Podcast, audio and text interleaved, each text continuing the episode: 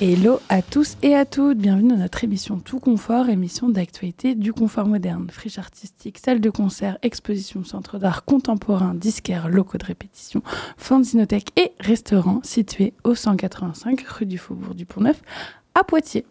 Aujourd'hui, j'ai la chance d'être entourée par toute l'équipe des chroniqueurs du confort moderne, Andy et Grégor pour la Fanzinothèque, Bonjour. Alexa pour Jazz à Poitiers et Mathilde pour l'OH Le Confort Moderne. Hello. Merci à tous d'être avec nous. Place au programmateur et directeur de la Fanzinothèque, Andy. Tu vas nous parler de la sortie d'un livre qui t'a particulièrement intéressé. Euh, oui, donc pour notre prochain événement à la Fondinothèque qui aura lieu le vendredi 8 mars, en avant du concert de structure, ce même soir, nous avons invité Nicolas Ballet pour présenter son dernier livre. Nicolas Ballet est universitaire et conservateur au musée euh, du Centre Pompidou. Il est spécialisé en, on va dire, les arts visuels alternatifs et les avant-gardes en général du XXe siècle. Il a déjà écrit plusieurs livres sur les musiques industrielles, euh, y compris sur Genesis Peerage, qui est le chanteur de Trobin Grissel, qui est un groupe emblématique de ce mouvement qu'on va écouter tout à l'heure. Euh, son dernier livre Nicolas Ballet, ça s'appelle Shock Factory, la culture visuelle des musiques industrielles de 1969 à 1995. C'est une grande étude sur la culture visuelle autour de ces mu- musiques dites industrielles. C'est un courant de musique euh, des années 70 en gros qui, euh, qui est un peu nourri par euh, certaines expérimentations des années 60, le Velvet Underground, etc. Et aussi par, le, par l'utilisation des synthés, des, des manipulations des bandes magnétiques, des techniques de collage et plus largement des bruits un peu dissonants et extrêmes qu'on peut produire avec, euh, avec ces, ces techniques. Et c'est aussi nourri beaucoup des, des courants d'art contemporain en marge du XXe siècle, donc on- le dadaïsme par exemple, ou certains mouvements euh, dans les années 60 comme le- les actionnistes viennois qui faisaient des, ac- des actions, des performances extrêmes avec du sang, etc. Et donc euh, cette mouvement musical euh, s'est nourri de toutes ces choses pour faire des musiques qui sont extrêmes, mais aussi de créer beaucoup d'œuvres visuelles autour qui sont liées aux musiques pour les pour les, les affiches, les pochettes des disques. Ils ont fait beaucoup de films aussi. C'était une époque qui était avant MTV et les clips qu'on connaît maintenant. Mais il y avait quand même une production visuelle autour de ces musiques qui passait souvent par le Super 8, par le 16 mm, et qui, pareil, est très extrême, et qui souvent traitait des thèmes qui sont peut-être pas très politiquement corrects aujourd'hui.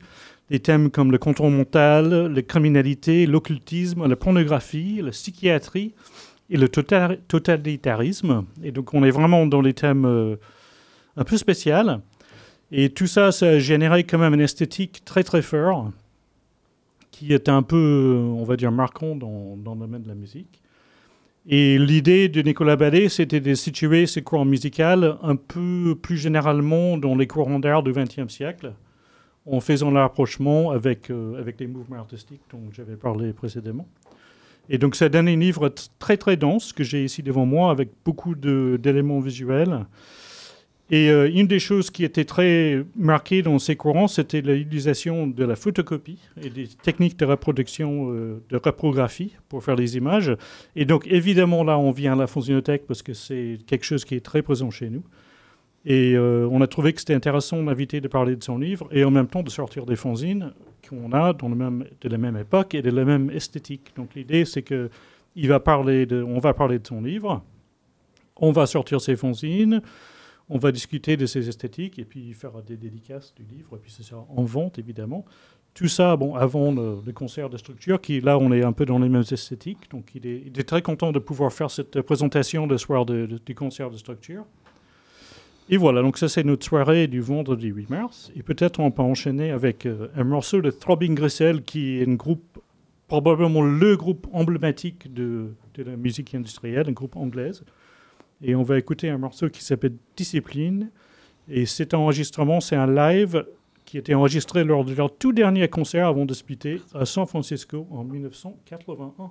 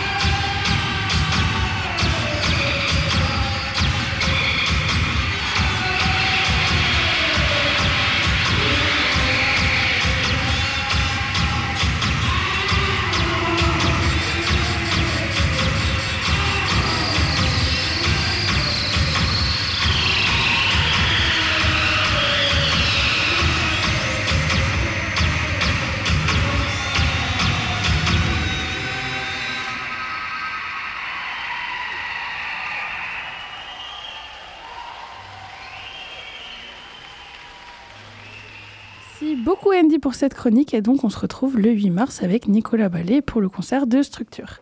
Et comme chaque semaine, on se plonge un peu plus dans la programmation des buy-in jingle.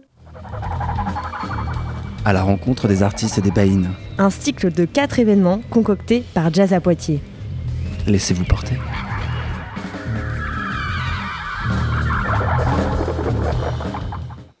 On continue d'explorer les baïnes et aujourd'hui j'ai échangé avec Émilie Skrietch et Tom Malmandier qui forment avec un grand grand aventurier de la scène japonaise un, trio. Et cet aventurier c'est Otomo Yoshihide. On les écoute. Eh bien, moi je suis Émilie Skriel. Euh, je suis euh, musicienne, aussi un peu plasticienne. Euh, je joue de l'accordéon, aussi de platine. Euh, et, voilà. À toi, Tom. Et moi, je suis Tom Malmandier, euh, je suis musicien, je suis né, j'ai grandi en Belgique, je vis maintenant en France, euh, je joue de la batterie, et voilà, en gros, hein. Est-ce que l'un d'entre vous ou l'une d'entre vous peut présenter la dernière personne qui constitue le, trio dont on va parler là? Le trio dont on va parler aujourd'hui, c'est Otomo Yoshihide. Euh, qui est donc un, musicien japonais qui joue des platines et de la guitare, parfois en même temps et parfois en décalé, euh, qui est, bah, il a, je crois qu'il a 65 ans, donc ça fait... Euh, ça se dit, ça? Oui, ça se dit. Ça fait 40 ans qu'il est dans, enfin une bonne, plus de 40 ans même qu'il est dans, dans le milieu, on va dire. Il a, il a joué dans énormément de projets et de musiques différentes de la noise à la pop et au jazz et tout ça.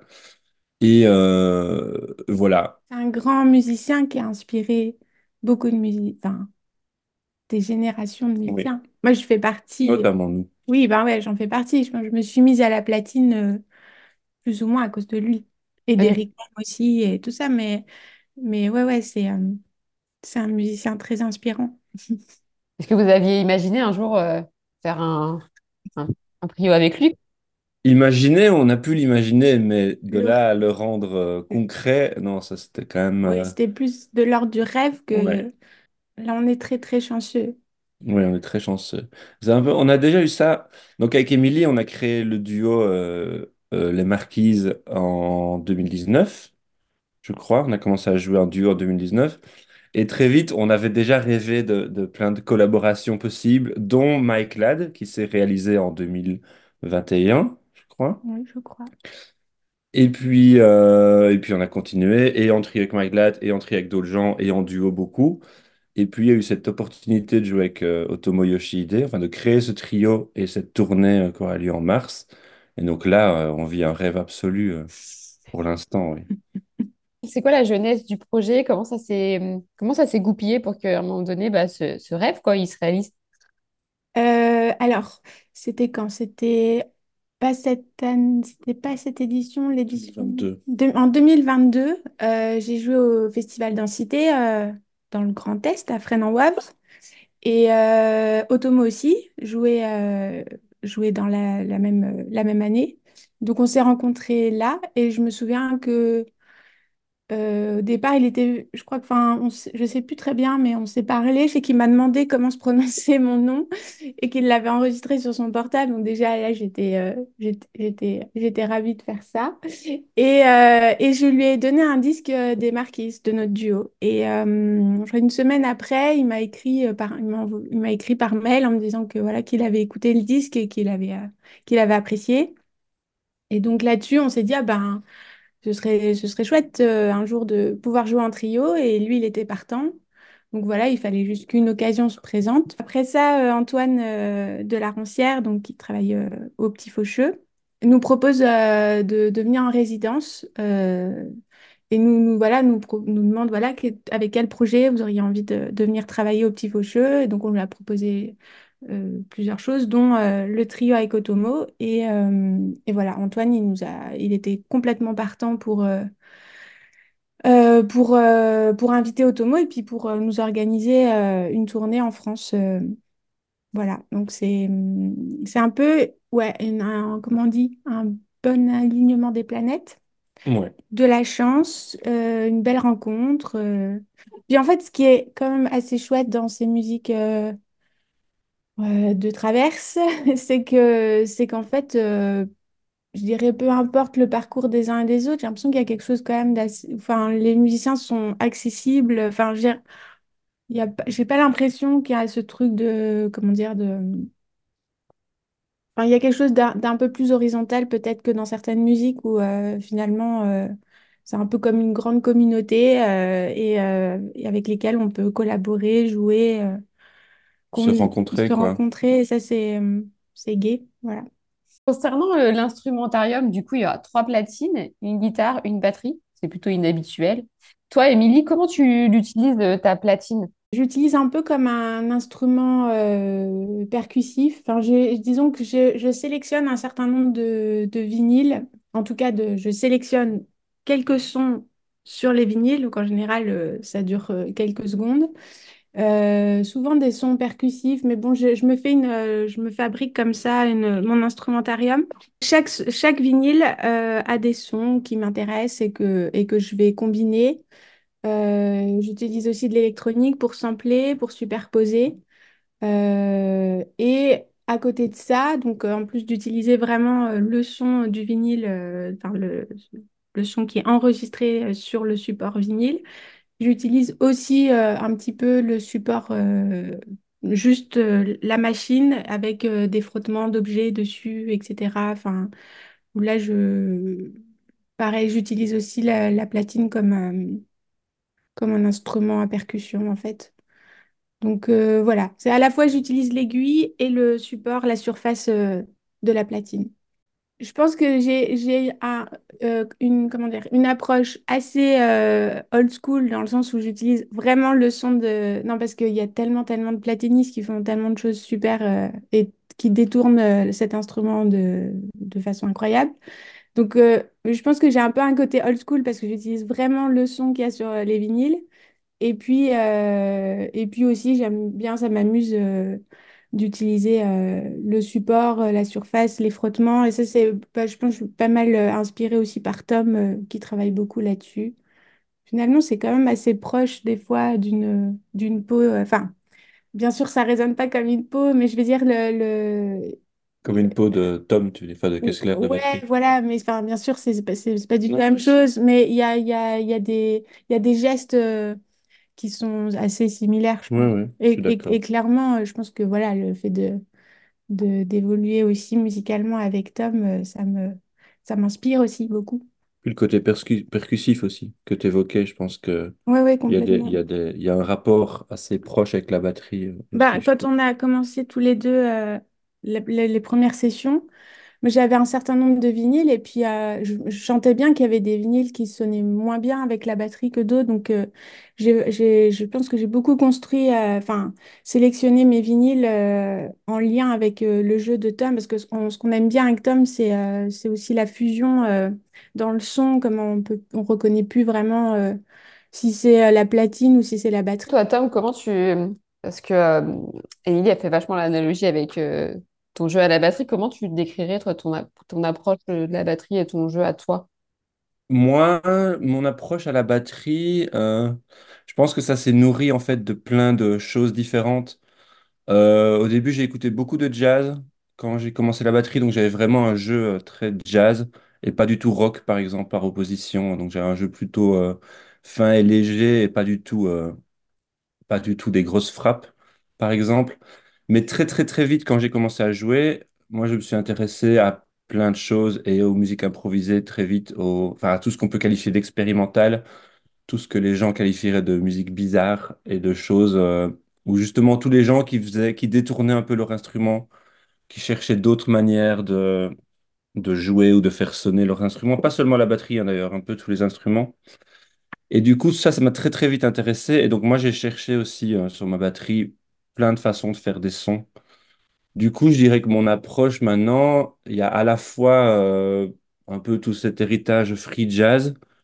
Émilie, elle parlait de, de tout, tout comme on peut frotter, gratter des objets sur, euh, sur les pots, elle sur ses platines et sur ses disques, mais moi sur les pots de ma caisse claire, je fais beaucoup ça aussi. qui sont ça, sont peut-être des approches plus euh, musique contemporaine. Je mets des grands noms sur des trucs, mais évidemment, c'est beaucoup plus mélangé et subtil que ça. Mais, mais, euh, mais en gros, il y a de ça. Vous travaillez souvent ensemble, vous vous connaissez bien. Comment ça se passe quand on improvise avec quelqu'un qu'on ne connaît pas, qui vient de l'autre bout du monde, qui n'est pas de la même génération, qui n'a pas le même background?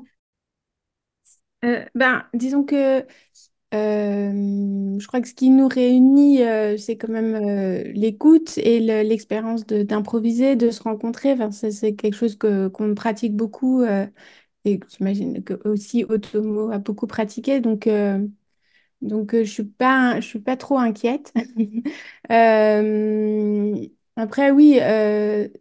Justement, je pense que le fait que Tom et moi, on est, on, on a beaucoup d'expérience, de, jouer ensemble, ça- moi j'aime bien ce truc d'un duo qui est, qui est constitué et d'inviter un troisième élément parce qu'il y a quelque chose de, ouais, je sais pas, de, de pas, facile, mais euh, quelque chose de, de, de solide, je sais pas, quelque chose qui fait que en fait, on peut, c'est assez facile d'ouvrir, euh, d'ouvrir le duo à, des rencontres. euh, Donc, je pense que Otomo va apporter beaucoup de verticalité dans le, dans le, dans le son, de, rupture, de choses. Enfin, c'est un peu ce que j'imagine.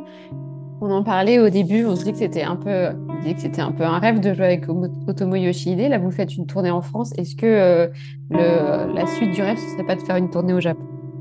Yes! Euh, oui, carrément. Euh, en fait, ça fait un petit temps avec Émilie qu'on se dit euh, qu'on aimerait bien aller au Japon, qu'on aimerait bien aller jouer au Japon. Et du coup, euh, bah oui, carrément, ce serait euh, top. Déjà, après cette tournée, enfin, pendant cette tournée-ci, on voudrait enregistrer. Donc, on va enregistrer euh, plusieurs trucs et on va aussi enregistrer le plus de concerts possible. Et donc, dans l'idée de, sortir un disque euh, plus tard, euh, avec ce qu'on aime bien. Et puis après ça, évidemment, bah, de prévoir sans doute une tournée en Europe et une tournée au Japon, ce serait génial. Ben, super, je vous remercie tous les deux. On vous retrouve du coup le 23 sur la scène du club au confort moderne.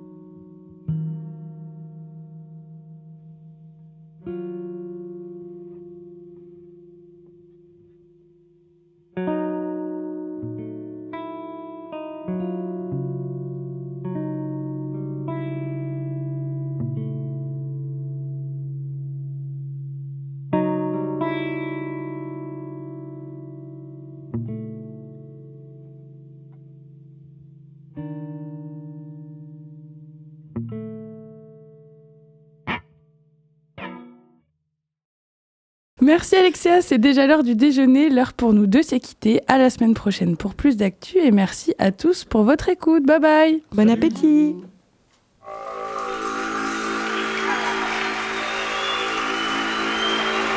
Test begins.